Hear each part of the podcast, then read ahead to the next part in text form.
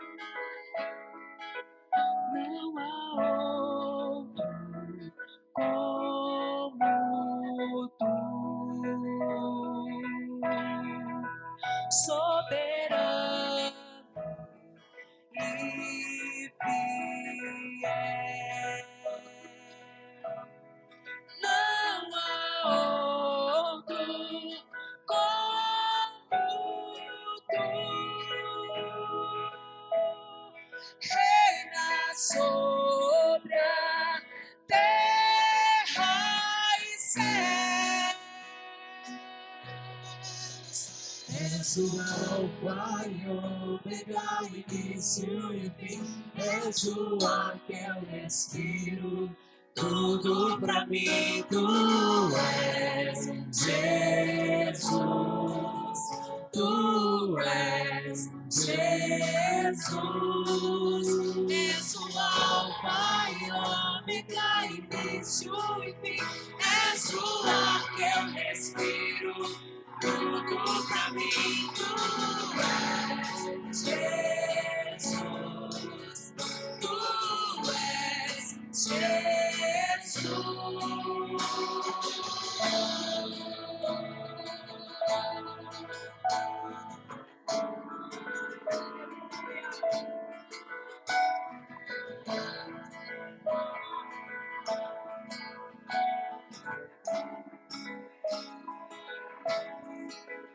Não há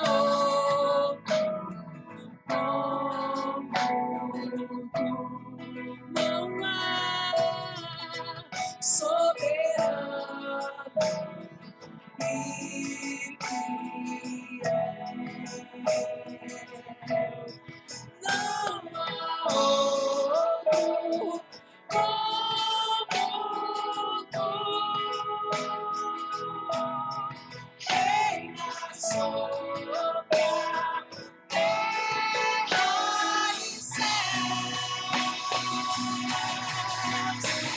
o alfa e ômega, início e fim. És o ar que eu respiro. Tudo pra mim tu és Jesus. Tu és Jesus. És o alfa e ômega, e fim. És o ar que eu respiro. Tudo pra mim tu és Jesus. Tu és Jesus.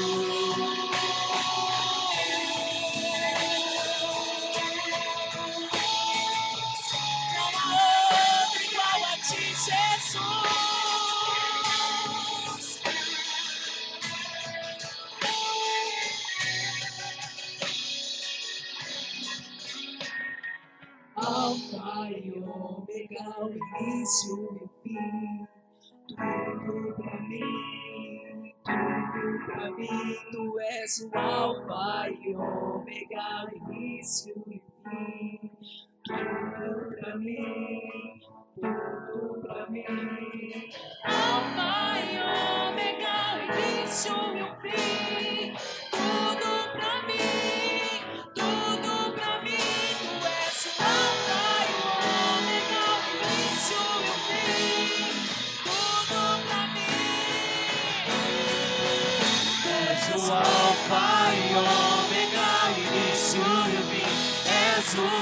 que eu respiro. Tudo pra mim tu és Jesus. Tu és Jesus. És o alfa e ômega, início e fim. És o ar que eu respiro. Tudo pra mim tu és Jesus.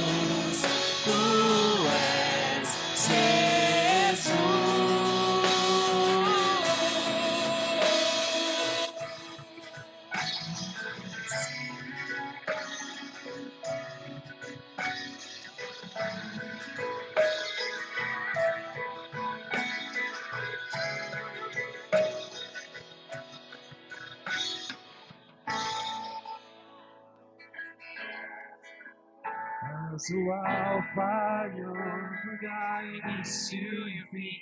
O ar que eu respiro, tudo pra mim tu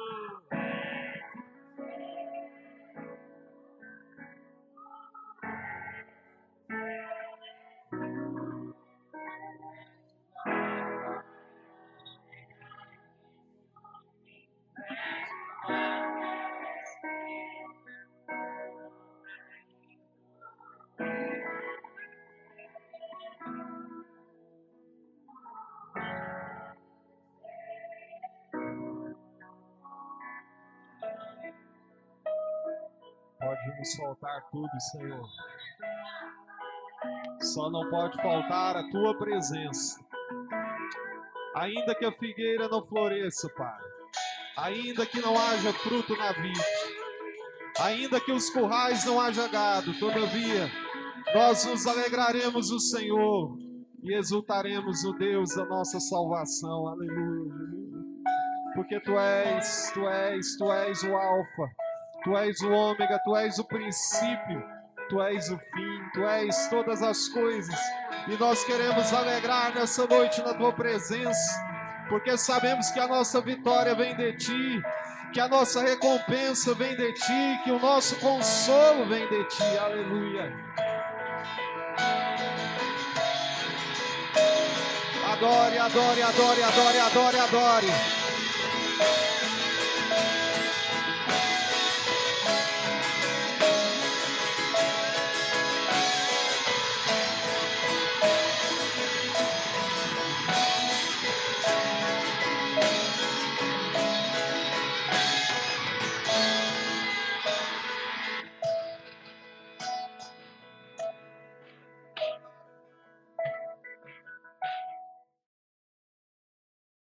Evangelho de Lucas, capítulo 14, versículo 28. Todos encontraram, digam amém. Ele diz assim: Pois qual de vós, querendo edificar uma torre, não se assenta primeiro a fazer as contas dos gastos, para ver se tem com que acabar?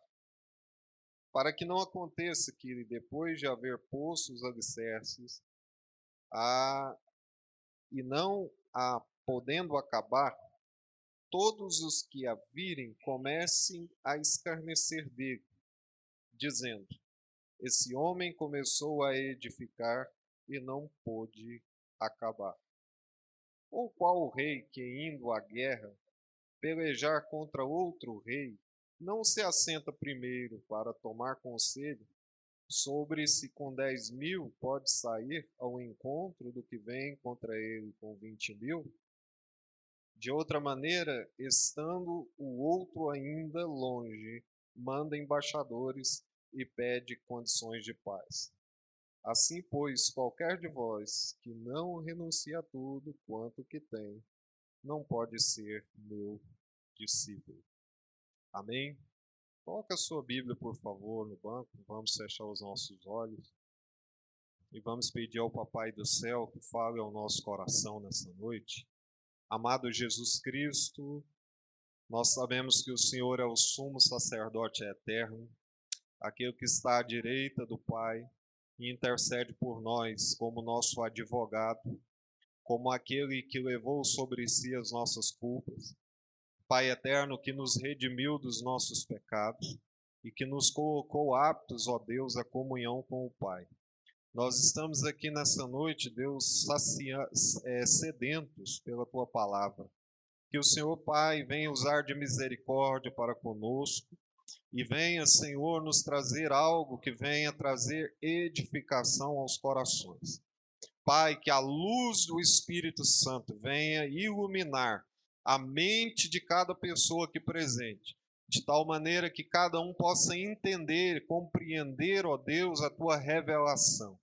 Pai, em nome de Jesus, nós assim oramos e te agradecemos, em nome do Senhor Jesus Cristo. Amém? Os irmãos podem assentar, obrigado.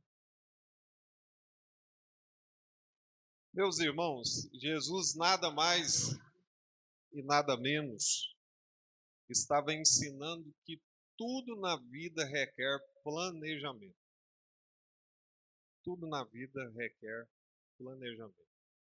Até a sua fé, ela precisa ser uma fé planejada. Jesus, se você olhar mais para cima, ele está, ele está ensinando acerca da renúncia, acerca das dificuldades que a fé nele iria exigir. Então, o que Cristo estava ensinando é que o evangelho genuíno ele traz consigo algumas arguras, algumas dificuldades. Ele não é o evangelho, irmãos, do lampejo vitorioso o tempo todo. As pessoas, às vezes, elas precisam é, entender que as adversidades, elas fazem parte da nossa vida. E que a qualquer momento nós vamos viver é, instabilidade, instabilidade. E que servir a Deus requer algumas atitudes, e a primeira delas, que ele está dizendo aqui no texto, é: se nós não conhecermos ou não estivermos dispostos a renunciar, dificilmente nós vamos conseguir viver o Evangelho na sua essência. Quantos estão me entendendo? Então, irmãos, o Evangelho na essência, na sua pureza, as pessoas que são discípulos de Jesus precisam entender que, eventualmente, na sua vida, as dificuldades virão em razão dessa fé. Mas que, em contrapartida, nós receberemos o auxílio dele. E é o melhor auxílio que existe, o auxílio de Deus. Eu me lembro da ocasião que Sara, quando recebe a promessa de gerar, porque ela era estéril, e o seu marido era velho, não podendo então, naquela idade, diante daquela circunstância, gerar filhos, e o anjo do Senhor aparece a ele, a, a, a Sara e a Abraão, é, ratificando a promessa, dizendo que ela seria mãe de filhos. E naquele momento ela deu uma risada, porque nós não somos diferentes de Sara, porque muitas vezes a gente julga qualquer ocasião que nós passamos é, de dificuldade, às vezes insolúvel. E alguém chega e diz assim: não, mas vai ter solução. A gente leva isso para o lado do eufemismo, né? encarando aquilo como se fosse uma palavra de afago. Mas para quem vive genuinamente a fé em Cristo, irmão, todas as coisas lhe são possíveis. E a, aquele anjo disse assim: haveria, no futuro do pretérito, haveria alguma coisa difícil para Deus? Essa mesma pergunta eu replico a você que está aqui nesse plenário. Haveria alguma coisa difícil para Deus? Claro que não. E basta nós olharmos a criação, basta nós olharmos em volta todas as coisas que ele fez, todas as coisas que ele criou, tudo que ele tem sustentado através do seu eterno poder, nós já sabemos que Ele é poderoso para fazer infinitamente mais do que aquilo que nós pensamos ou imaginamos. Deus é capaz de surpreender as nossas vidas com aquilo que é muito maior do que nós pensamos ou imaginamos. E isso, irmãos, não é nenhum conto. Nós estamos vivendo isso na prática, porque o que Deus tem feito na nossa vida é algo extraordinário, é algo poderoso. E se você ainda não está vivendo o sobrenatural de Deus, eu convido você a levantar sua mão e de passar a dizer ao Senhor: Eu quero também viver esse sobrenatural. Eu também quero viver além daquilo que eu estou pensando ou imaginando. Mas isso requer, irmãos, um planejamento. Porque a nossa fé é uma fé racional, é uma fé inteligente. Né? Eu não posso é, é apenas dizer que as coisas irão acontecer na minha vida de forma aleatória. Porque se isso acontecesse, Deus estaria então é, jogando fora todas as faculdades que ele investiu na sua vida, a sua inteligência, a sua capacidade. É algo divino, foi Deus que te deu, e Ele te deu para que você use. E não espere as coisas acontecerem de forma aleatória, como diz aquela música do Zeca Pagodinho, né? Que nós não ouvimos, mas conhecemos. E diz assim: deixa a vida me levar e deixa a vida leva eu. Nem sei cantar, não sei se é assim. Mas o sentido é esse. O que eu estou querendo dizer é o seguinte: que as coisas, tem gente que está esperando as coisas caírem do céu. E nós sabemos que Deus vai fazer a parte dele, mas nós temos que fazer a nossa parte, para que Deus então faça a dele. Né? Então é isso que nós precisamos entender. Uma fé racional, uma fé que não exime a responsabilidade que eu tenho no processo. Eu e você temos responsabilidade no processo. Eu e você temos responsabilidade, irmão, no nosso ministério. Eu e você temos responsabilidade na nossa casa. Eu e você temos responsabilidade no nosso trabalho.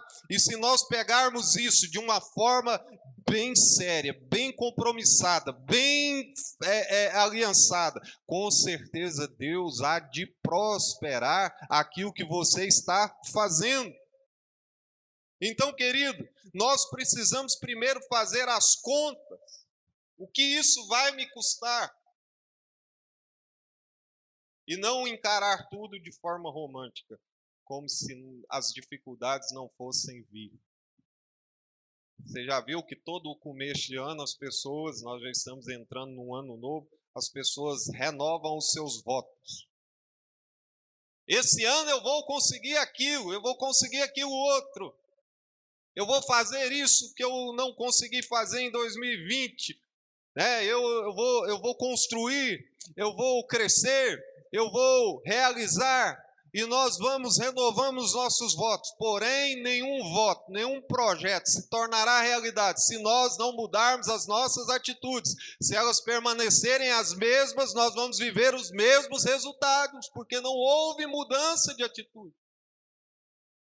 Então, irmãos, Tiago ele fala da falibilidade dos projetos. Também tem gente que vive o oposto.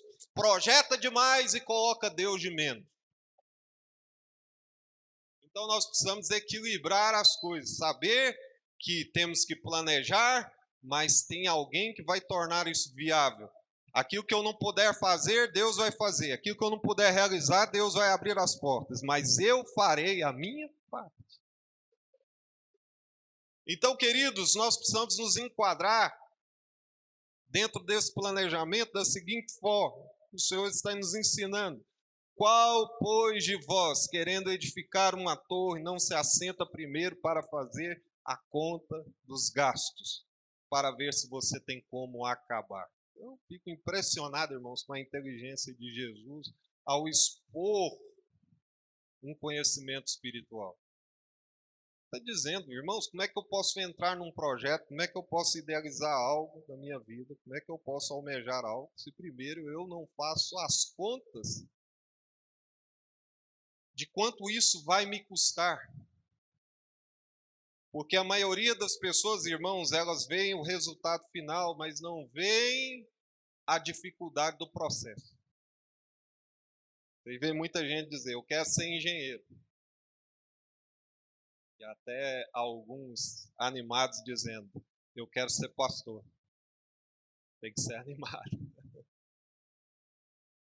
Mas ele não para para se assentar numa escrivaninha, num sofá, numa varanda, na rua, debaixo da ponte, na praça, para pensar o que isso vai custar de mim. O que isso vai exigir de mim? Quantas horas eu terei que perder do meu sono? Quantas horas eu terei que perder da minha tranquilidade? O que isso vai custar emocionalmente? O que isso vai custar psicologicamente? O que isso vai custar do meu tempo. Então, irmãos, eu tenho que primeiro me assentar e dizer: será que realmente eu estou disposto a pagar as custas deste projeto? Eu não estou querendo desanimar você. Eu só estou dizendo que nós precisamos encarar as coisas de maneira racionalizada. Né? Porque os bastidores, eles são muitas vezes, eles são insalubres muitas vezes. Você vê uma pessoa em determinado lugar, nossa, muito lindo, maravilha.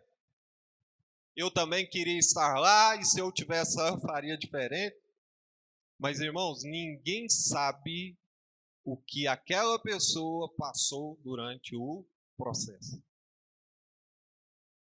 E só você sabe as custas, só você sabe as lágrimas, só você sabe as noites de renúncia, só você sabe, irmãos, o quanto você teve que abdicar de muitas coisas para chegar àquela determinada condição. É por isso que você nunca pode aceitar que ninguém venha minimizar as suas conquistas, porque só você sabe o que você teve que enfrentar para chegar até lá. Ninguém sabe o preço da cruz. Só Cristo pode dizer isso para nós, porque só Ele viveu. Então eu não posso enumerar, irmãos, o preço da sua conquista. Por que, que muitas pessoas se chateiam? porque alguém chega assim e aquilo que é importante para você, para o outro não pode ser, mas é importante para você. Então eu não posso diminuir aquilo que é importante para você, porque é importante para você. Então não aceite jamais que ninguém coloque preço na sua conquista, porque só você sabe as ruas que você teve que enfrentar para chegar até lá. Pode ser pequeno para alguém, mas para você é grande, porque custou de você alguma coisa. Irmãos, e nós só vamos valorizar aquilo que nós tivemos dificuldade para passar. Ninguém vai valorizar o que é banal. Eu só vou valorizar aquilo que me custou alguma coisa. Entendeu?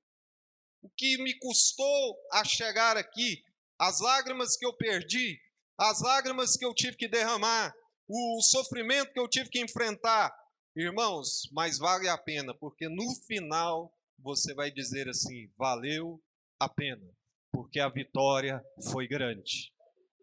Qual o intuito desta mensagem? Não é te desanimar, é te dizer que o gosto da vitória no final é melhor do que a dificuldade que você está passando agora. Talvez você esteja vivendo o processo.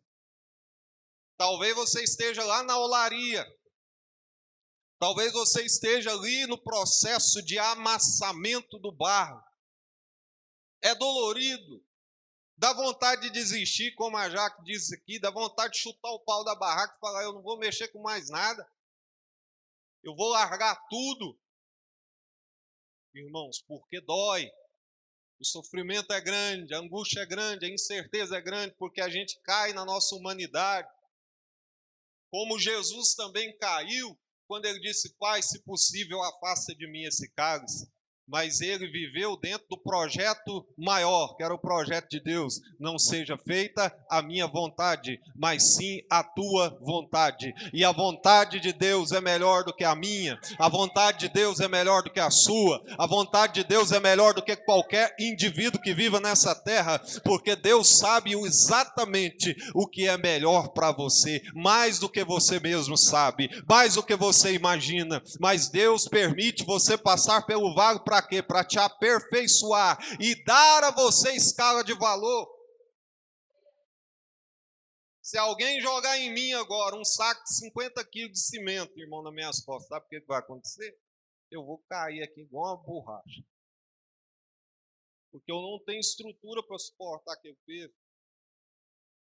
Mas se amanhã eu começar a me condicionar, ir lá para a academia, lá da esquina de casa, começar a pegar um pezinho, e o personal começa a me ensinar me preparar, me condicionar para suportar aquele peso daqui a um tempo. Quando jogar o saco nas minhas costas, eu vou suportar e vou até carregar. Então, irmão, você não está entendendo o que você está passando hoje, mas eu te digo uma coisa: Deus está te condicionando, porque Ele vai entregar algo grande na sua vida. E quando Ele entregar, você não vai jogar fora, você não vai perder, você não vai se esborrachar pela vaidade, você vai receber e vai caminhar glorificando o nome do Senhor.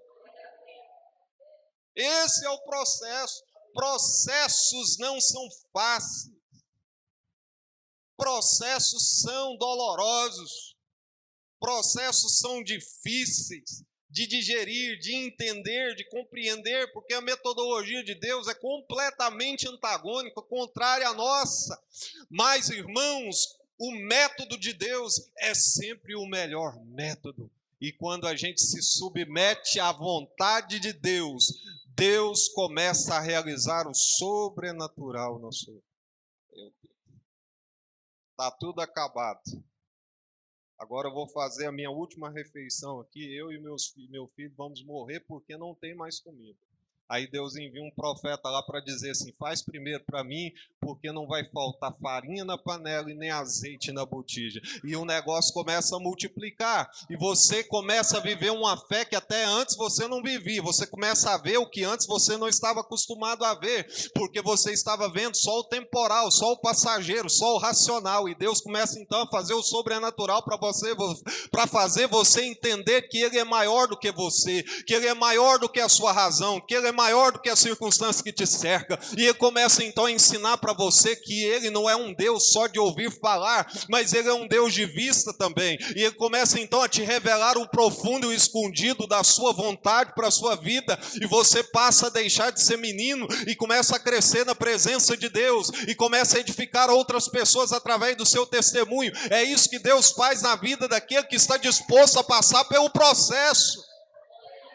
Mas aquele que se assentou e disse assim: Olha, eu vou concluir o que eu comecei. Eu não vou largar as coisas no meio do caminho. Quem vai preciar o sonho não é alguém que não está incluído nele. Quem sabe o valor do sonho sou eu. Quem está disposto a pagar o preço por ele sou eu, e eu vou até o fim do processo, porque a vitória não é de quem corre, a vitória é de quem chega. Muita gente apressado, e quantas pessoas chegam assim empolgadas, nossa, agora eu vou fazer acontecer. Mas é igual aquele bombril que você acende e roda. O fogo logo se apaga. Existe aquele que vai devagarinho, no processo antigo do fogo, esfregando a madeira, até dali surgiu uma brasa. E da brasa, o fogo. E do fogo, a comida. E do fogo, a refeição. E do fogo, o processo concluído. Então, meus irmãos, Jesus está falando de uma parábola acerca da providência. Providência. Existem momentos que nós precisamos da providência. O que, é providência? É algo que vai vir que eu não tenho. E crente, irmãos, eu preciso ter isso na mente. Eu não tenho, mas vai chegar. Eu gosto até de me lembrar desse testemunho. Providência faz parte do processo. Não existe processo sem providência. Não existe processo sem providência. Sabe por que, que a providência tem que vir, irmãos? Para você não esmorecer. Não tinha comida, a providência vai chegar. Urubus pegaram carne, levou, come e bebe, porque o processo não terminou. Para que haja continuidade no processo, é preciso haver providência. Então feche os seus olhos que eu vou profetizar na sua vida. Não faltará recursos para a sua vida, para que o processo de Deus se torne realidade na sua trajetória não faltará providência até que o processo de Deus na sua vida chegue ao final. Amém. E eu me lembrei de um dia em que eu estava no mercado fazendo uma compra lá para casa. Eu não era pastor ainda, estava eu e a minha esposa, e eu um carrinho para nós era o suficiente. Naquela época que você conseguia encher carrinho. Quem lembra dessa época? E eu enchi um carrinho para mim, já estava me dirigindo para o caixa e o senhor disse assim: pega outro. Falei: para quem? para mim já dá, isso aqui é suficiente. Porque a gente, quando não é conveniente para nós, a gente não quer entender. Né? Não, mas é isso pega outro carrinho. E eu peguei outro carrinho e fiz a mesma compra que eu tinha feito com aquele. É do mesmo jeito que é para você. Porque você não dá para os outros o que é pior para você. Se a roupa não te serve, tá furada, tá rasgada, é lixo. A gente tem que dar coisa para os outros que serve. E aí eu enchi o carrinho, paguei aquilo, coloquei no meu carro e o senhor falou, leva lá em tal lugar. Eu bati no portão, o irmão saiu. E eu disse para ele, eu vim trazer aqui alguma coisa para você. E eu fui descendo aquilo, e à medida em que eu fui descendo, ele ia chorando.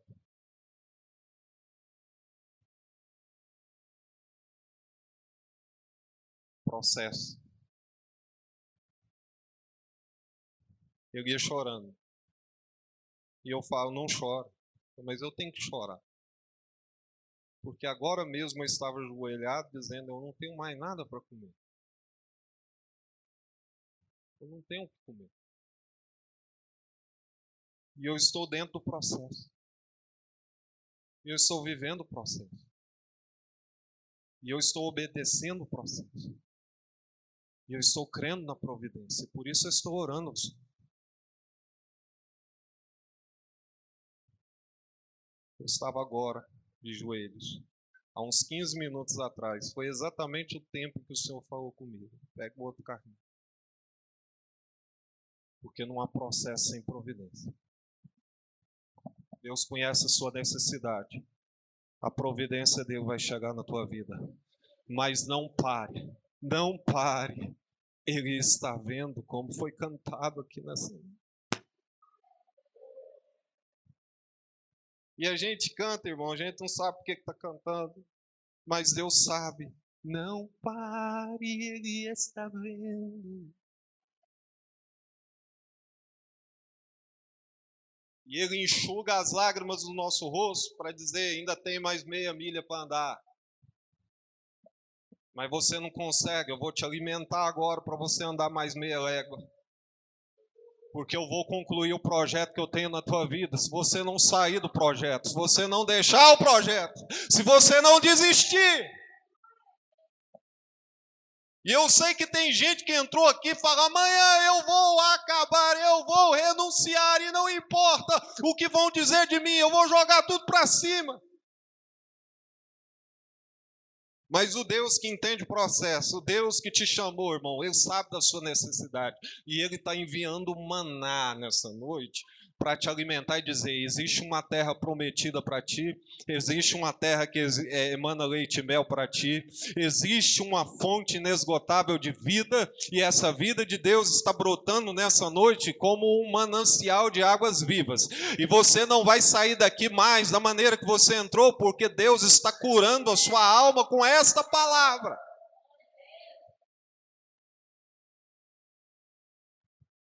E eu me lembrei de outro por que, que a gente tem que passar certos processos? Mas a pergunta que não deveria, a gente não deveria fazer era essa: por quê? Não, é para quê? Para que o nome do Senhor seja glorificado.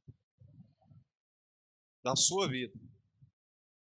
Uma mulher crente pediu uma cesta básica na rádio e um incrédulo disse assim: Eu vou dar o de bom e de melhor para essa mulher. E era um dono de um mercado, mandou pegar tudo que era de bom e de melhor no mercado, encheu três carrinhos, colocou dentro do carro, bateu na porta daquela mulher, os entregadores, e ele disse assim para os entregadores: quando ela perguntar quem foi que mandou aquela comida, você vai dizer: foi o diabo.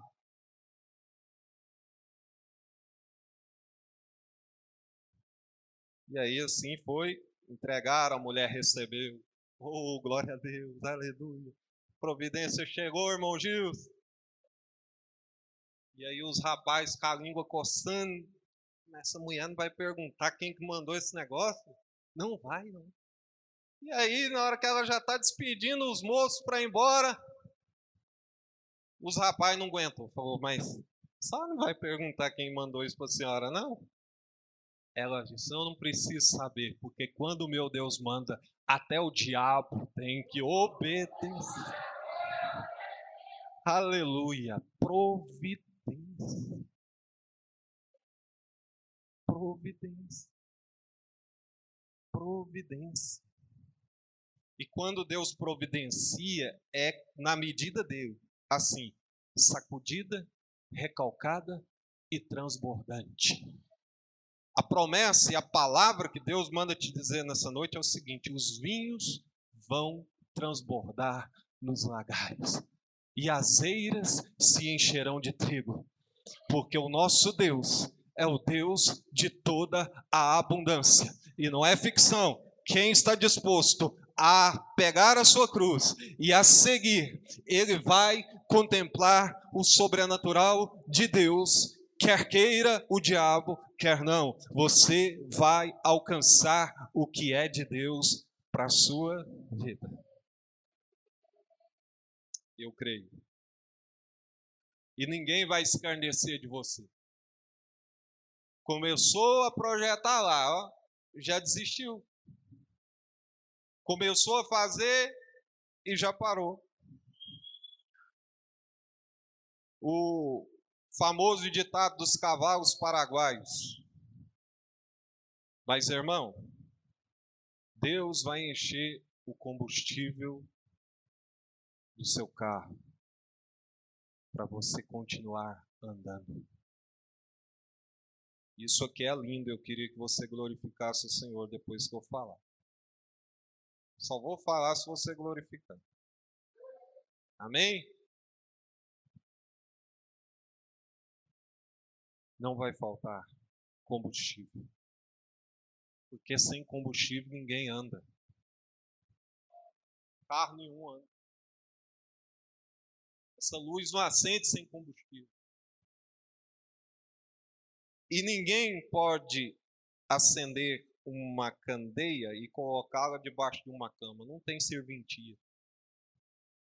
A luz, ela fica num lugar aonde ela pode realizar o seu efeito, ou seja, clarear. Então, sabe o que Deus vai fazer na sua vida? Uma grande obra, para que o nome dele seja glorificado.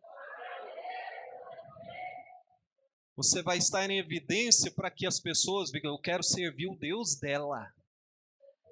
Sabe por que, que muita gente desiste de ser crente, não quer ser crente, não quer servir a Deus?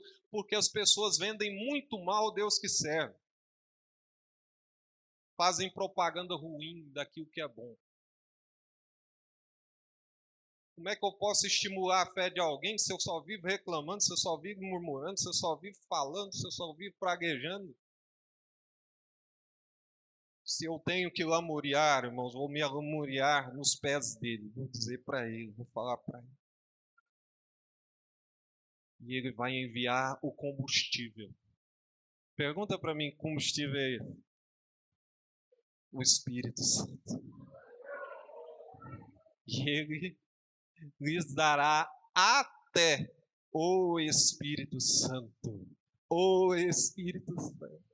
E o desanimado passa a ficar animado, o triste passa a ficar alegre, o, o desmotivado passa a ficar motivado, aquele que não está vendo nada passa a enxergar, aquele que tem o coração vazio se enche, aquele que está aleijado se levanta. Por quê? Porque o Espírito é de Deus, o Espírito é de Deus, o Espírito é de Deus, e é pelo Espírito que a igreja se move, é pelo Espírito que a igreja anda, é pelo Espírito que a igreja é sustentada, é pelo Espírito que nós vemos o sobrenatural, é pelo Espírito que nós cantamos, é pelo Espírito que nós vivemos, é pelo Espírito que nós profetizamos, é pelo Espírito que nós vencemos. É assim, meu querido, esse Espírito está disponível para o processo.